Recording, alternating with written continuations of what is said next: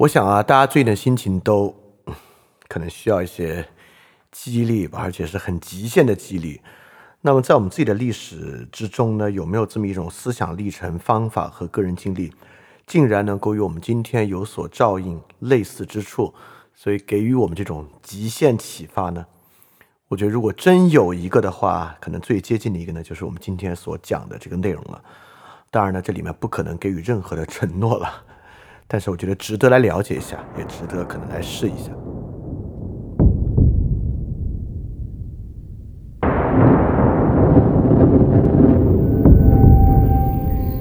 中国人学习中国史，不是纯粹的知识，而是一种带着身体和血液的经历。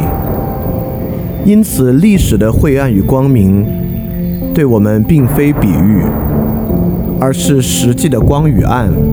乐与苦，但身体需要百般感触，失去风雨，植物亦无法生长。因此，沐浴历史中的光与暗，才让我们今日的苦乐得以接入巨大的历史身体，流入历史的血液。这会给我们全新的事件和全新的理解与全新的道路。观点二点零第三章：中国历史与思想史综观，接入历史的身体。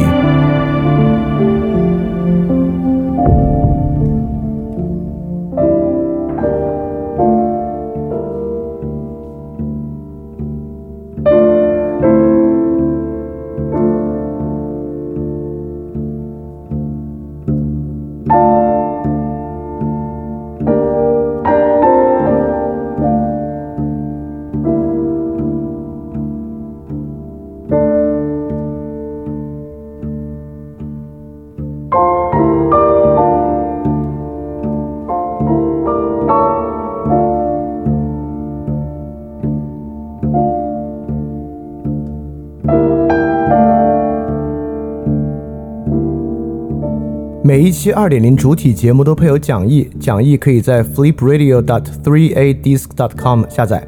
然后，如果你听到节目之中听到一声钟声的话，就代表讲义需要翻页了，跟讲义一起看更加方便。大家好啊，欢迎收听新一期的饭店二点零第三章节目，我是李厚成。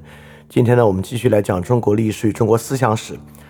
在上一期呢，我们讲到了儒家在西汉一朝一个非常重要的推进啊，就是董仲舒的天人感应儒学之后，我们来讲儒家在西汉一朝另外一个非常重要的推进，就是司马迁的《史记》。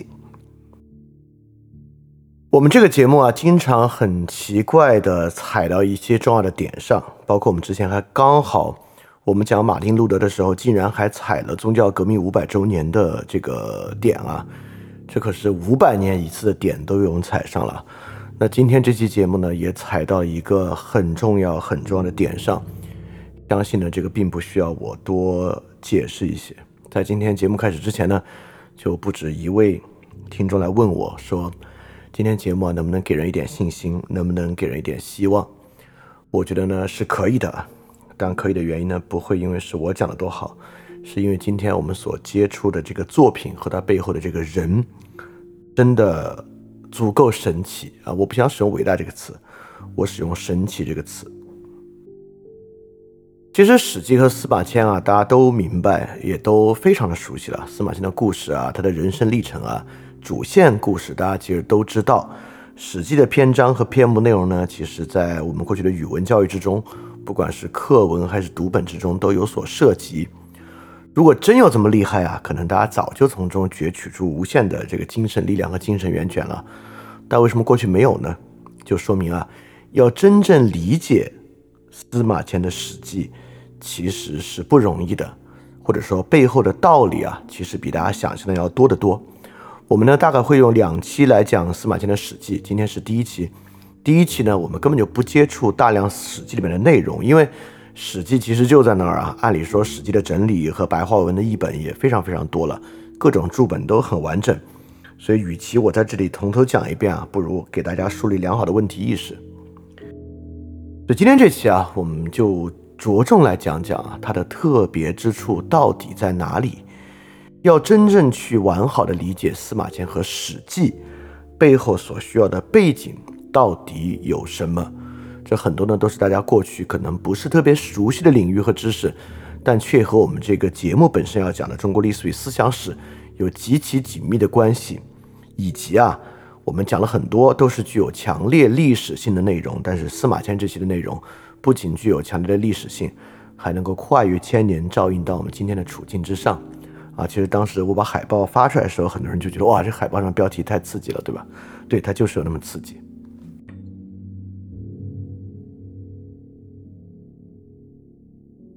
我们在回头讲到中国思想史的时候啊，其实很少会提到司马迁。比如先秦的诸子百家，往后董仲舒，再往后就是到东汉他们了。司马迁呢，更多被作为一位史家，甚至有时候再往下降一格啊，被作为文学家的角色存在。这里说再往下降一格，不是说文学家就比历史学家要低一格啊，是说在历史意义上再往下降一格，把它当做没有历史意义的纯文学作品看待。但《史记》对中国历史到底留下了多么深刻的影响啊？我觉得有它呢，我们觉得好像一部煌煌巨著，从皇帝一直写到汉武帝，一朝的所有事情，然后洋洋洒洒，就绝大多数人只看过里面的一点点。其实我在做这个节目之前，我也只看过《史记》非常有限的篇目，其实并没有很多时间从头到尾去看。它是一本名气非常非常大，但是呢，你对它的熟悉程度非常非常低的这么一本书。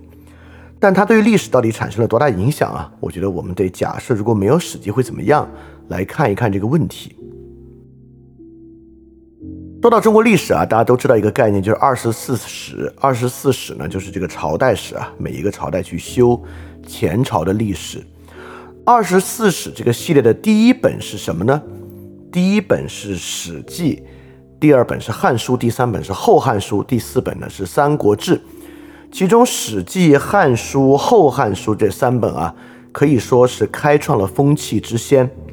如果没有这三本，很难想象之后能够形成二十四史的中国历史传统，而这三本之中呢，《汉书》不管从体力和内容之上，都跟《史记》有很大的关系。不如说啊，《汉书》里面有一大部分都是对于《史记》本身的编纂和改写，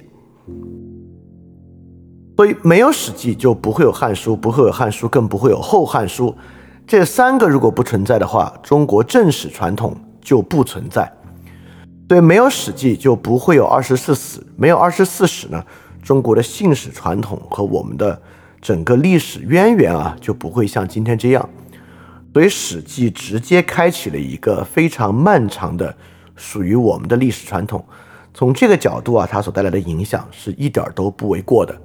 那你可能会问，即使没有司马迁《史记》，会不会有别人写另外一个东西，依然必然的开启这样的历史传统呢？啊，如果你了解司马迁的生平，你就知道不会。《史记》这样的作品啊，在西汉是极具代表性的。它并不是西汉可能有二三十本个人修史书，以同样的格式、同样的方式写，留下来最好的那一本。因为我们知道，先秦其实有各种各样不同的人在讲学，对吧？尤其是建立了像西河学派和稷下学宫之后，比如说，如果没有邹衍，会不会有阴阳家？那可能还是会有的。如果没有孟子，儒家就传不下去了吗？啊，说不定在子思手上也是能传得下去的。但没有史记，会不会有二十四史？会不会有别人来开启这个历史呢？我觉得很可能就不会有，因为即便在西汉一朝，史记本身从它的体力、篇幅、影响力和水平之上，其实也是没有，至少我们今天看不到。有另外一本书能够和它相较的，所以它本身是有强烈的偶然性的。在二十四史之中，《史记》本身有一个显著的特点，除它之外，其他都是官修的正史，而《史记》是一本中国历史上罕见的独立知识分子自己写的书，而这本书在东汉已经就成为了禁书和谤书，所以比起其他二十三部呢，它本身也足够的特别。所以，首先啊，他开创了正史的传统啊，这一点啊，尤其是他开开创了一个和他自己气质完全不同的官修正史传统啊，这可能司马迁本身既不想看到这样的，也不是他所愿。但不管怎么说，他在历史上就是留下了这么重的影响。好，这是第一个影响啊。第二个影响，我们对于西汉，尤其是对汉武帝这一朝政治的了解，如果没有《史记》是什么样，我觉得呢是很难预料的。就汉武帝在这个中国古典帝国政治史上啊有多大的影响？呃，对于后面的各朝各代，以及他所在秦始皇之后，算是再一次奠定和创立很多帝国运行的规则，对之后多大的影响，我相信嗯不必说。那么在武帝之后呢，对武帝本人的吹捧啊和敬仰啊，其实也是很多的。但是如果没有司马迁本身啊，对武帝一朝方方面面事情如此详细的论述。我们其实都很难对一个时代能够有这么全面的了解。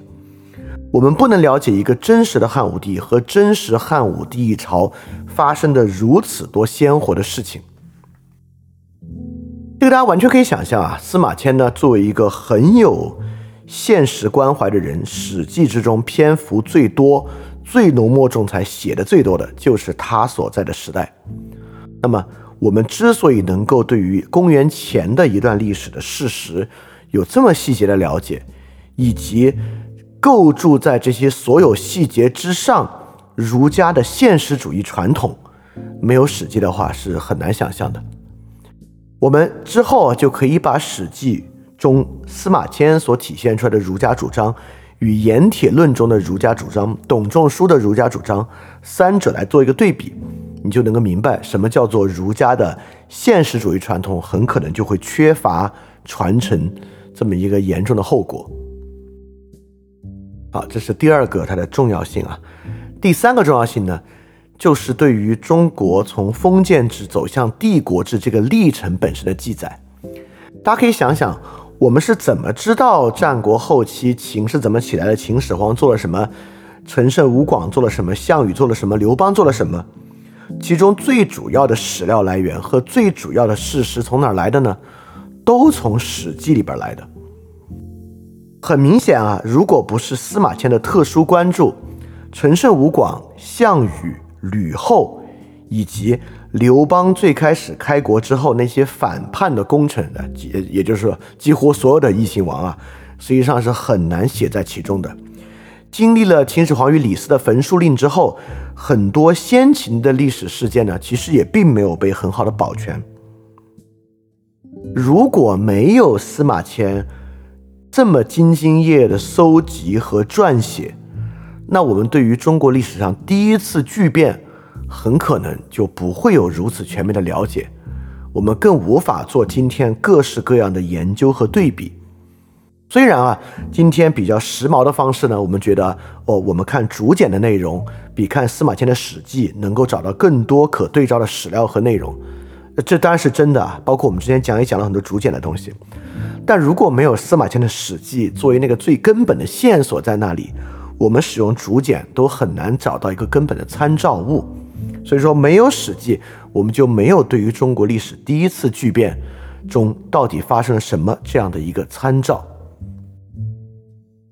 更不用说啊，这可能是西汉之后，不管对于周秦之变，还是对于汉武帝一朝政治，唯一一个系统化的反帝国的论述，唯一一个系统的反帝国的论述。这种论述在中国历史之上也是不多的啊。可见从这三个角度，就是正史传统开启，对于西汉，尤其是武帝一朝详尽而全面的了解。以及对于周秦之变历程的塑造，从这三点上啊，《史记》真的是一次奇迹。就是任何一个比较久远的文明的历史之上，在公元前的论述，能够找到这么详实的一本史书，提供这些奠基性的价值，其实是很困难的。这个奇迹更令人惊讶的一点，就是所有这些都来自一个个体。在受到宫刑之后，他自己的人格和尊严被完全打碎之后，极其艰难的个人主义的尝试，而不是任何官方的意志，啊，所以说这就是一个中国历史一次特别神奇的奇迹，就是《史记》这本书的产生。对，为什么它如此重要啊，也如此被推崇啊？啊，这个不是开玩笑的，它确实对于我们不管是史学本身，还是对于了解历史啊，都有奠基的作用啊。之后再有独立知识分子注史啊，已经是很久远很久远之后的事情了。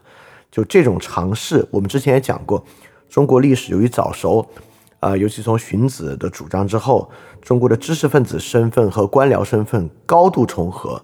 快速重合，导致我们并没有像西欧一样出现足够多元的独立知识分子阶层。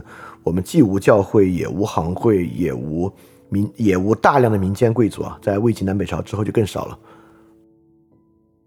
对，在这个情况之下，我们是缺乏这个独立知识分子的阶层的啊。就司马迁是一个相当神奇的例外啊，也是算是所谓士人阶级。延续下来的一个独苗，如果没有司马迁，很可能之后中国所谓的士人精神的道统啊，当然这是一个可以讨论的问题，我们也可能在下期去详细讲，就这个士人道统究竟是董仲舒建的，还是司马迁建的啊？这本身都是一个可以讨论很有意思的问题。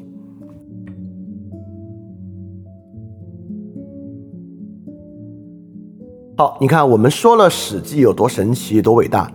但反过来呢，也要说我们对《史记》是什么样的印象和陌生。首先，我们对《史记》真的很陌生啊！我回去查了一下，呃，至少我那会儿啊学过的《史记》篇目应该就是四个：这个《窃符救赵》《鸿门宴》《屈原列传》《将相和》这四个故事，是我那会儿课本中读到和学到的《史记》。第一呢，这里面基本上没有找司马迁写的最关键的。这个武帝一朝的相关故事，而且基本上找的呢，也是《史记》里面故事性相对较强、文学性相对较强的部分。当然，语文课本嘛，也可以理解。就在这个情况之下，这四篇啊，我相信可能也是很多人学过、比较熟悉的四篇，几乎完美的避过了《史记》它的历史价值真正有效的部分。当然，这个避过也很容易啊，《史记》篇目那么多，所以也就是说，我们过去。我们过去在语文教育中真正学过的《史记》啊，是没有接触到它的历史性和历史价值的。其实，多看它的文学价值和文学性呢，不仅是语文课本，实际上可能五四之后很多人都这么想。我们都知道，对《史记》一个非常高的评价叫“史家之绝唱，无韵之离骚”，但这句话根本是个很大的误解。这是鲁迅在写《中国文学史》的时候写到的。这句话的全文叫“虽备春秋之意，故不失为史家之绝唱，无韵之离骚。”也就是在鲁迅看来啊，《史记》这本书已经失去了春秋这样的史书里面所彰显的义的价值。虽然呢，他已经背离了那个儒家的史学之意，但呢，他也不失为所谓绝唱，并不是说绝后的意思啊。这里绝唱就是很厉害的意思。但是呢，它也依然有很高的文学价值。把它跟谁比呢？把它跟《离骚》比，它呢就像没有，它不是像诗作一样，是一个无韵的《离骚》。《离骚》是什么呢？我们认为《离骚》有很高的文学价值，但我们未必认为《离离骚》有很高的思想史价值，因为《离骚》充满了怨气，对吧？是屈原无法得到重用时候一种愤懑之情的抒发。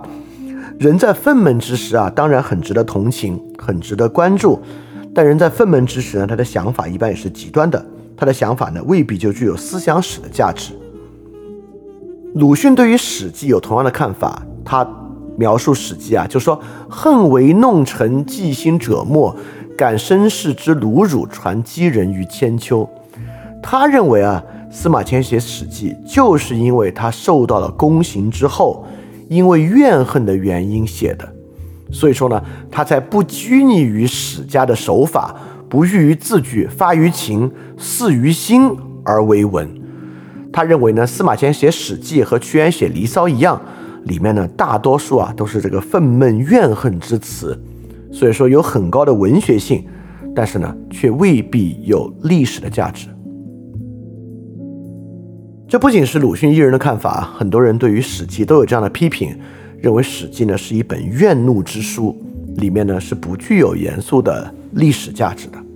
好，我们就从这地方开始啊，就是《史记》到底是一本历史故事书，还是一本具有历史价值的书呢？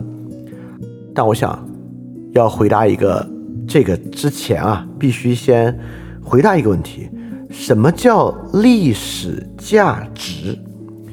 我觉得大家都可以先想一想啊，就是如果把这个问题问给你，什么是历史价值？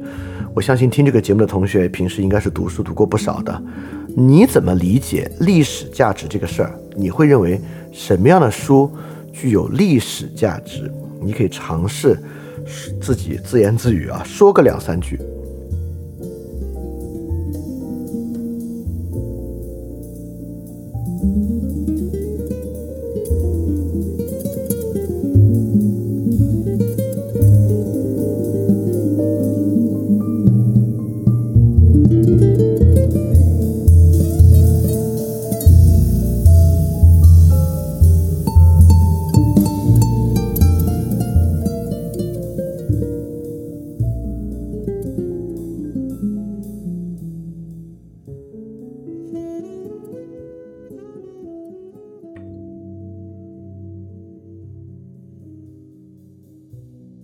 嗯，希望你已经花了时间想过这个问题了。那我们就来首先看看什么是历史。这个问题听上去都不用回答，对吧？历史不就是过去发生的事儿吗？但是真的这么简单吗？历史当然不是过去发生的事儿而已。我用几个大家都很熟悉的文本做例子啊。首先来看看我们很熟悉的历史感是什么，我们可能才能看到。为什么《史记》里面没有这样的历史感啊？所以我就先可以把这个结论说出来啊。《史记》当然有很大的历史价值，但是跟我们所熟悉的历史价值相比，《史记》提供的是一种我们不熟悉的历史价值，我们因此才很容易把它当做故事来看。当然啊，听到这里你应该觉得这很重要，很可能就是因为里面具备我们所不熟悉的这个要素。它才有所谓的今天能够光照我们的生活，给予我们新的启发的意义。如果《史记》给予的历史价值的方式和内容是我们今天早就非常熟悉，甚至熟到熟视无睹的东西，那自然也就没有这样的价值了。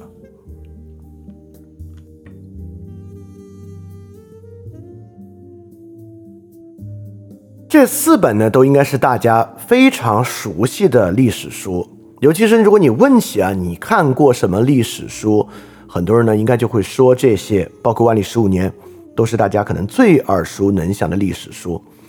我们就来回头想想这个问题啊，这里面的历史感是怎么构成的？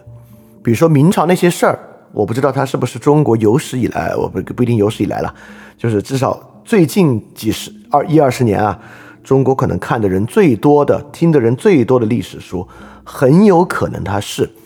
因为它超级畅销，你看，它呢就是一本典型的故事书。它为什么是历史呢？因此，我们对历史一方面的感觉，当然，历史是由历史的事儿构成的。历史呢是有很多的历史故事，我们知道的呢就是发生了什么。这本身呢当然是一种重要的历史感。而谈到发生了什么的时候呢，我们大概。都遵循了一个朝，对于中国历史啊，我们都遵循了一个朝代严格的框架：清史、明史、宋史、唐史。那明朝那些事儿呢，自然就是明史。那我们就想知道明朝发生了什么。因此啊，在这本书之后呢，就有很多的明粉儿，尤其这本书里面把王阳明啊描绘的消极的高大，就产生了很多王阳明粉儿。我觉得，因为这书之后啊，王阳明和王阳明的知识付费。还顺带着火了一把。当然，我觉得如果有谁真的崇尚明朝，真是真是没什么道理啊。在中国历史之上呢，最严苛能排到前面的，应该就能够有明朝。所以说，崇拜明朝实在是没什么道理啊。但 anyway 啊，这个我们先不谈啊。那这至少是我们构成历史感非常重要的一种来源。我们呢，具有一种对于朝代更迭事情的感受，所以一种典型的历史呢，就是历史故事书。但这个呢，很明显，《史记》不是啊，《史记》并不是一个朝代感很强的，因为《史记》呢，里面很多东西是纪传体的。纪传体的呢，面对那一个个陌生的名字啊，你可能有时候把握不住，这人是是是汉的吗？是秦的吗？他是哪个皇帝手下的呢？就比较麻烦，所以它就不像典型的断代史一样，能够让我们感受到在断代中的历史感。那有断代史呢，自然呢就有通史。前面的国史大纲呢，很多人读过，我们也读过各种各样的中国通史、世界通史等等等等的。以通史的角度，时间前后连贯了解，以事情为核心，不同的地区发生了什么事儿，也是我们构成历史感、把握历史的一个来源。就是我们有一种时间的感受，从有记载开始到现在，都发生了什么事情？嗯，这是一种典型的通史。但很可惜啊，这个《史记》也不是通史，就像我们说的，它至少从表象上看是纪传体的史书。这个纪传纪传体中间呢？不同人的里面啊，很多事情根本就是交叉的，所以我们好像也没有能够快速从《史记》的目录或内容中把握出发生了什么样的事情，所以这也是微神陌生啊。这第二种，第三种呢，当然是专门的历史问题研究。就陈寅恪这本对于隋唐政治制度的研究啊，是一本名著，看的人呢也非常多。这个呢，也是我们构成历史的一部分。就是一种部类的问题研究，比如说制度史、政治史，当然是非常重要的。它与朝代相结合。我们看汉代的政治史、隋唐的政治制度等等等等，也是一种重要的历史范型。包括近两年非常火的这个《教魂》这本书，这个呢，我把它称为事件史。在历史之中，当然有很多非常值得关注的事件，专门描写这次这个巫蛊动乱的，专门描写安史之乱的。这都是我们认为历史中啊有一些关键的，或者有一些典型的事件，透过呢对这个事儿本身的了解，我们呢来获得一种历史感。所以你看啊，这基本涵盖了我们对于历史感的把握。历史呢当然是过去发生的事儿，这些事儿呢本身呢又由朝代更迭构成一个断代的单元。或者通史性时间前后连贯的一个事件的序列，在这些事件之中呢，有一些我们已经被现代学科划分好的领域，经济史、制度史、地理史等等等等，也是我们很容易理解的。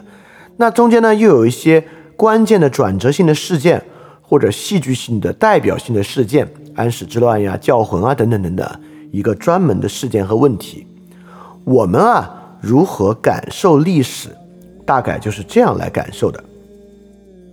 这与我们之前所说的一个东西也相似，对吧？就是人如何产生理解呢？需要一个 event，需要有一个 stimuli。那么我们对于历史的，尤其 event 的构造啊，我们对历史事件的构造呢，就是被通史、断代史、事件以及现代学科领域分门别类划分的。《史记》之所以在历史感上有陌生，就是因为《史记》没有办法装进这样的一些框架。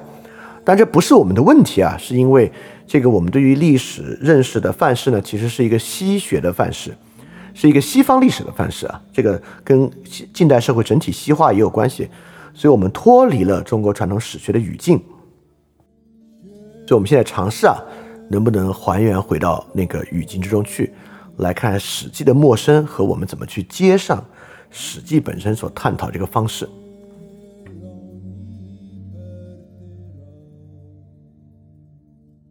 首先，我们就从《史记》带来的陌生感来说说这个问题啊。刚才我们说了，我们对历史的构成呢，有一些标准的，不是或者不是标准的，有一些典型的方式。《史记》的方式比较陌生啊，因为呢，说起来啊，它是纪传体的史书。它是纪传体吗？我得回答是也不是。是的部分是啥呢？我们都知道，《史记》分很多类目啊，其中最核心的三个类目叫做本纪、世家和列传。本纪呢是纪传体吗？其实也说不上，对吧？本纪有夏本纪、殷本纪、周本纪、秦本纪，这些呢都是朝代或者说一方文明。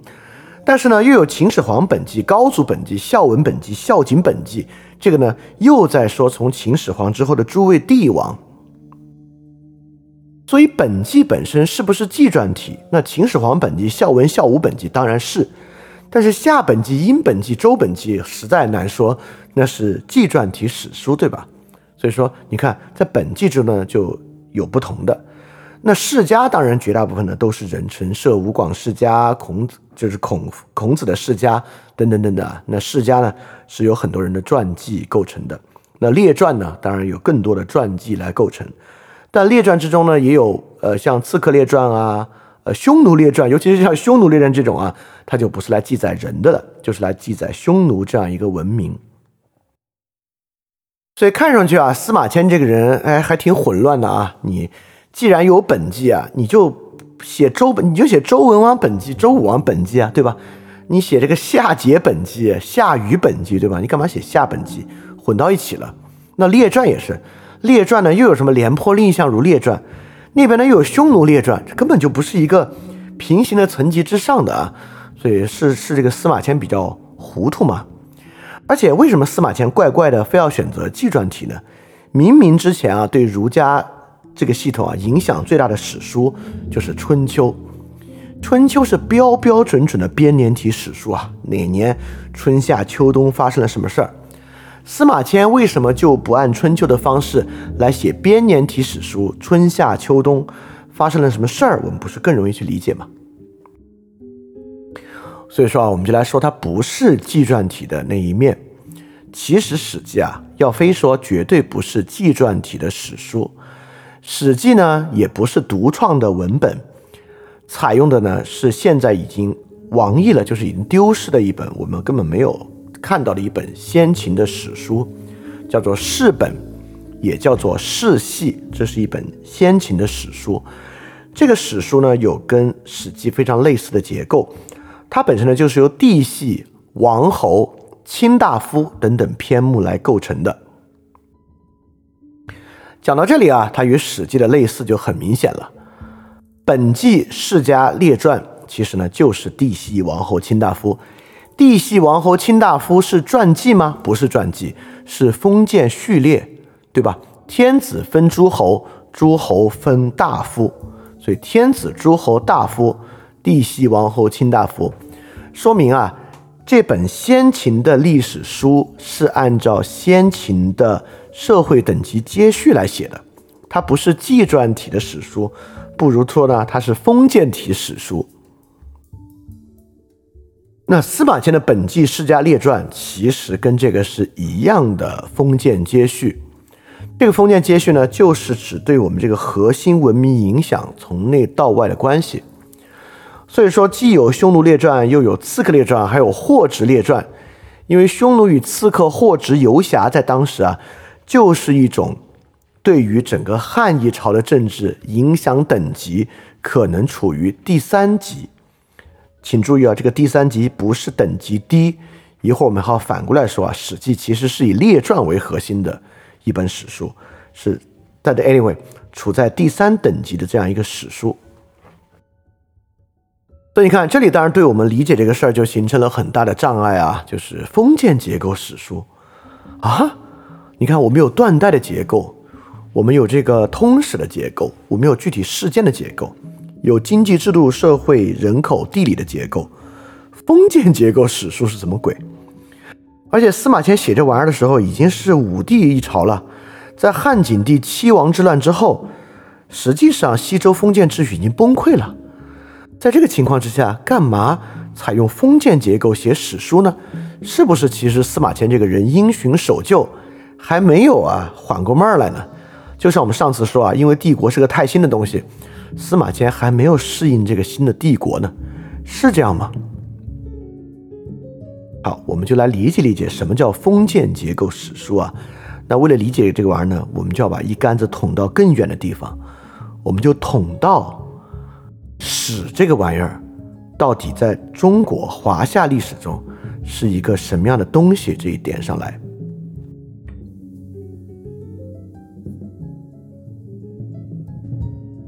首先啊，不同文明传统中啊，对史的来源是完全不一样的。History 和史有完完全全不同的来源。在古希腊传统中啊，history 这个词的意思大概是说通过调查知道的知识。它本身跟什么 inquiry 啊、see 啊、看到啊这些东西关系很重。其反面呢，要么是感觉的知识，就是 sensation；要么呢是真理，就是 episteme，就是它是永恒的知识。那永恒的知识不是你通过调查知道的，是你通过沉思知道的。所以古希腊人呢，确实对于知识论和认识论啊，他呃分门别类分得很清楚。所以 history 这个东西呢，大概就是一种通过调查才能够知道的知识。在中国啊，这个史的来源跟这个完全一点关系都没有。啊，你看，通过调查才知道的知识呢，其实跟我们今天从西方所接触过来的史观比较像。而在中文里面啊，“史”这个词的来源呢比较复杂，有很多很复杂的考据，我就不把它完全说出来了。但我给大家几个线索，很有意思啊。大家有没有发现啊，“见史”的“史”和“史”呢是同音字？我们知道啊，在古典时期。如果你们看过《说文解字》啊，就会说它跟哪个字同音，它的意思呢有字形相同跟字音相同，大概意义都不会差得太远。因为早期的字通假字相当相当的严重啊，所以它跟见史的史同音，它跟见史就一定有的有点什么关系。但你一听这个，你觉得不可思议，历史跟见史，这俩根本不是一个玩意儿啊，怎么会有关系呢？好，一会儿一会儿来讲啊。我先说它的另外一面。第二呢，你大家有没有发现历史的史和中国的中，包括我上面列举出来这个篆字，其实字形上也很相像啊，就是中间的中多了几多了几笔，对吧？所以史跟中呢，一定也有点什么关系。好，我来把见史跟中连到一起啊。直到今天啊，我们今我们还把射箭。射到东西上称为命中，射中，中了，对吧？我们今天也把东西达成称为中了。哎，你有没有感觉到这玩意儿绝对跟见识有关？始、始、终是有关系的。那如何能找到这个关系呢？当然就是我们理解中国这个历史的史到底是啥意思，一个很重要的来源啊。来源呢？也挺简单，中在当时啊，意思跟今天射中这个意思是一样的，就是命中的意思啊。史是什么呢？史是关于箭矢命中的记载。我们为什么要把箭矢命中这事儿记录下来呢？是因为拿它做占卜啊。其实传统中啊，不光有这个甲骨占卜，有周易占卜。以射箭占卜啊，在早期人类文明中非常普遍。不管是把箭投掷进箭，把箭矢啊拿手投进箭筒的占卜，还是以射箭的方式占卜，这个真的是，因为我们知道这个箭矢在人类文明中是一个极其重要的发明，完全改变了人类的聚落形态，呃，改变了人类整体组织的方式，因为它可以远距离杀伤啊。这个我们之前在语言那期讲过一点点啊，如果有机会之后我们再讲。所以见识啊，其实在早期人文明中扮演了很重要的角色啊。见识占卜是一个很很普遍的东西。史这个玩意儿呢，很可能就来自于这样的见识占卜，来自于记录下来见识是否要射中这个事儿。所以记载不是为了射箭比赛啊，就是为了占卜。好，当然在之后的过程中呢，它就会意义就会变得推演开来，就会变得很大。但不管怎么说呢，史这个东西啊，都与记录占卜结果有很大的相似。那其实讲到这步呢，大家其实就比较熟悉。你只要对中国历史了解多一点啊，其实你也知道这个史呢跟这个占卜其实关系是挺近的。那么好，我们问一个关键的问题啊，大家可以想一想，真的，你现在想一想，跟占卜有关又要记录下来的事儿。除了这个占卜形式啊，射箭、龟甲、周易之外，有哪些东西跟占卜这个事儿相比是值得记载下来的？大家可以想想，在早期人类生活中，占卜这件事儿有什么东西大家是非要记录下来不可的？其实你都可以今天想想啊，如果一个人经常去占卜算命，或者一个人把这个中彩票这个事儿啊，当做某种可以通过占卜来完成的过程。他可能会经常记录一些什么东西？考虑这个不仅仅是一种 brainstorm 啊，其实你也是在想这个史它的职责和权利发展的一个过程。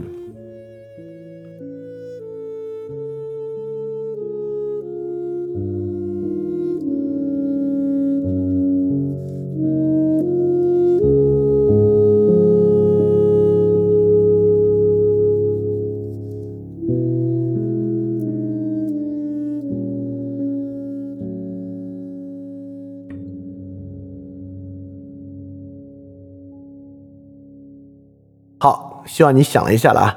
这个史的原始植物呢，就是来做占卜的。占卜的记载呢，自然就与文字高度相关。慢慢慢慢呢，就形成了一些很需要记录的事儿。就刚才大家想的问题啊，有哪些需要记录呢？首先啊，早期占卜呢，就分为祝和测两个不同的职责。祝呢，就是祝愿的祝，祝福的祝，祝今天也有占卜的意思。测呢，就是这个手册的册，当然今天已经离开占卜的意味了。这两个职责呢，祝就是主要来做祭祀的那个人，测就是来做记录的人。哎，你看，从最开始啊，那肯定是祝主要有占卜的效果，对吧？测主要是记载而已嘛，就是那个神力啊，那个 magic 在哪个地方呢？在祝的地方。但慢慢慢慢啊，随着测的增加和复杂化，策也慢慢形成了 magic 的意味。有一个是大家很不容易想到的，在古典人类啊祭天的过程中，为什么需要奉献、需要 sacrifice 的？自然啊，是你对于这个天有亏欠。我们都知道啊，人把自己的品格与天对待他的方式产生关联啊，这个古已有之。就古代的亚马逊丛林里面的这个部落和帝国们，总是会发生啊，这个天灾水灾就把他当王的人来杀掉，然后再推举另外去当王。他当王的时候呢，荣华富贵，但一旦天灾人祸来了，他就要被杀，等等等等。所以人会认为是自己做了错事儿，所以需要把自己献祭出来呢，是很正常的想法。所以之后的罪己诏什么的，绝对不是一个什么划时代的发明，就是以忏悔的方式。来祈求天的宽恕呢，基本上是人类原始崇拜里面就有的。所以说啊，忏悔的东西如果能够记录下来，岂不是因为文字记载的原因，能够起到格外的效果吗？直到今天啊，被文本记录下来的祝词和悔词具有神力，我们其实在很多宗教祭祀之中，我们都还相信，对吧？所以忏悔记录呢是很早期啊，脱离这个原始祭祀场合，还只能用文字记载的一个东西，就是忏悔的言辞和记录。这个呢是一个必须用文字记载的。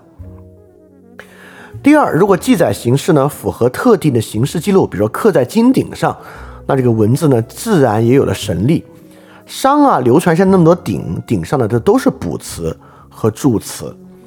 尤其啊，当这玩意儿持续记录形成规模之后，比如说啊，这个商王啊，有一次重重要的占卜，铸下十口大鼎，全天要发。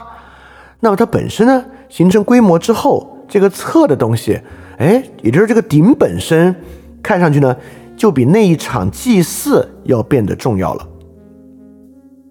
包括后来啊，就我们上期讲过，周人啊发明了周易之后，这玩意儿祭祀本身已经没有那么重要了。就是在纸上写，写下这次占卜的卦象，并且与咬词进行对比阐释，变成重要的东西。就这个卜筮过程，只能通过记录来实现这样的占卜。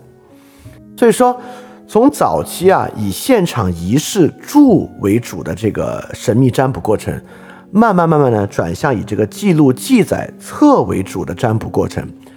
巫比史就是这个巫医的巫啊，比史早期要重要，但慢慢慢慢，这个史的职责呢就比巫要重要了。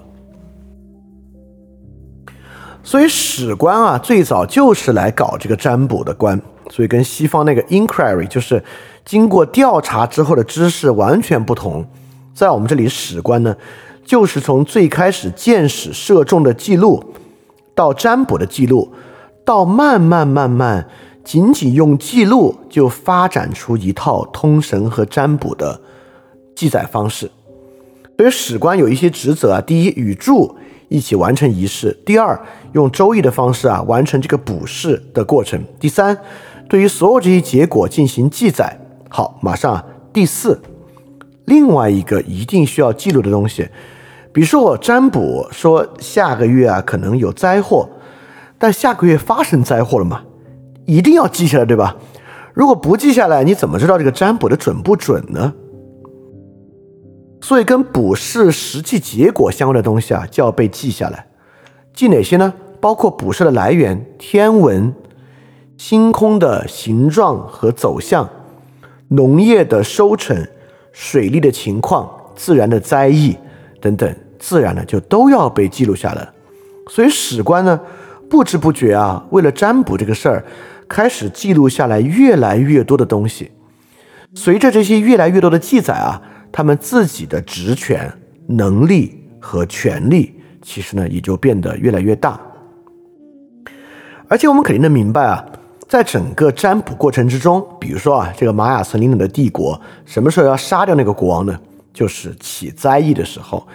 因为早期的社会嘛，人们一定对于各种各样的灾异是最恐惧的，不管是干旱、洪水还是瘟疫，灾异呢是卜筮的一个核心。所以史官对于灾异当然非常关注。史官做的事情呢，就一定有预测灾异、避免灾异，以及未预测灾异到来之后该怎么办等等等等的过程啊。所以董仲舒呢，延续这样一个传统，在天人感应之中格外关注灾异。这个呢，其实呢，也是一个早期社会很自然的一个情况。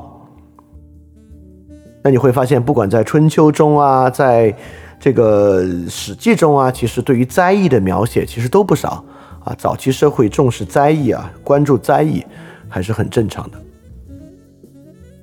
好，讲到这一步呢，我们都知道了史的来源是一个占卜官。这个占卜官呢，慢慢慢慢在发明以及扩大着他自己所记录的内容与这个神性的关系。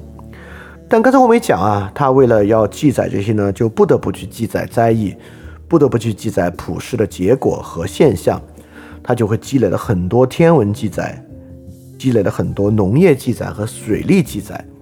这些玩意儿一多起来啊，他就不得不世俗化。或者开始慢慢流动到一个非宗教的位置上去，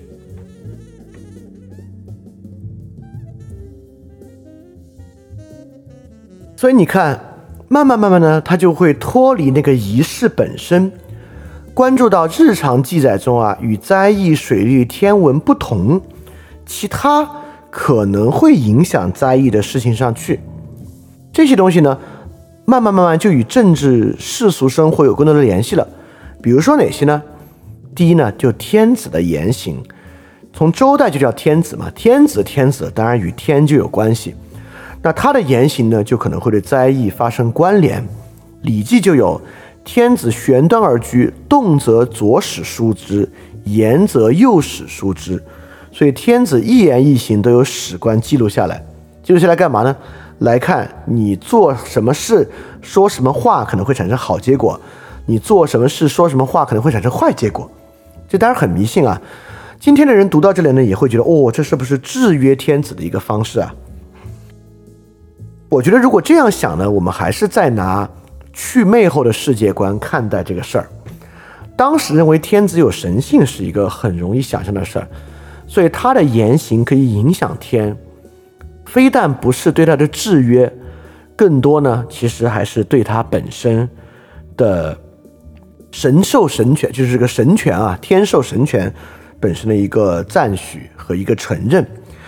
而我们今天认为啊，一动一一举一动都被人记载下来是个制约，其实与我们今天的隐私观念也有很大的关联。我们认为那岂不是没有自己生活空间吗？就那会儿的人对于所谓的生活空间啊，并不像现代人这样想。所以说，上次其实有人问到啊，就董仲舒那个体系对于王室很大的制约吗？说实话，除了灾异之外啊，我真没觉得那个事儿对王有多大的制约。那这种东西呢，其实这种史官的记载啊，更不是有多大的制约了。那除了日常言行之外，那礼法制度、服饰、器用、饮食，难道不会对天产生影响吗？那史官呢，就要开始记载这些制度，记载礼乐。记载饮食、记载服饰、记载宫殿，这些可能都会产生影响。那这些都有影响，那么经典本身没有影响吗？也就是说，当时已经开始出现书写文字啊，就会出现很多的书籍记载。这些书籍记载难道没有某种神性和影响吗？当然也有，所以就开始编纂这样的书籍记载，《尚书》呀，就是几个经书。就应该是因着这样的逻辑被编纂出来的。你看，从纯粹的天象啊、占卜结果，慢慢到天子言行，到礼仪制度、音乐制度、服饰制度、文本经典、饮食起居，这些呢就都既富有了神性，也呢成为到一个史官啊，也开始对于世俗生活和半宗教的东西一定需要开始记载。那说到最后，难道封建制结构本身没有吗？从这个天子到诸侯到世卿大夫的同心圆结构、分封制秩序，经过分封所形成的天下格局本身，难道对天会没有影响吗？当然是有影响的啊！你看，正是因为在那个时候，我们一定是一个泛泛宗教、泛迷信的社会，正是因为这个原因呢，史本身的记载啊和勾连的范围呢，也一定会不断的扩大，不断的扩大。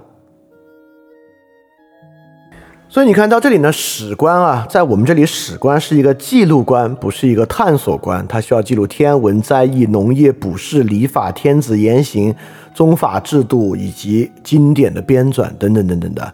史官呢，就变成了这样的一个角色。哎，但这样的角色本身啊，就产生出了一个很大很大的权利，不只是一个很大的权利，也是一个很特殊的权利。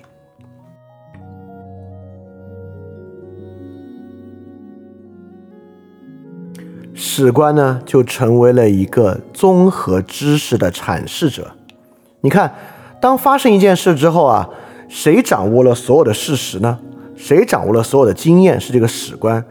他可以从天文运行的角度来讲，他可以从天子言行的角度来讲，他可以从礼法改制的角度来讲，对吧？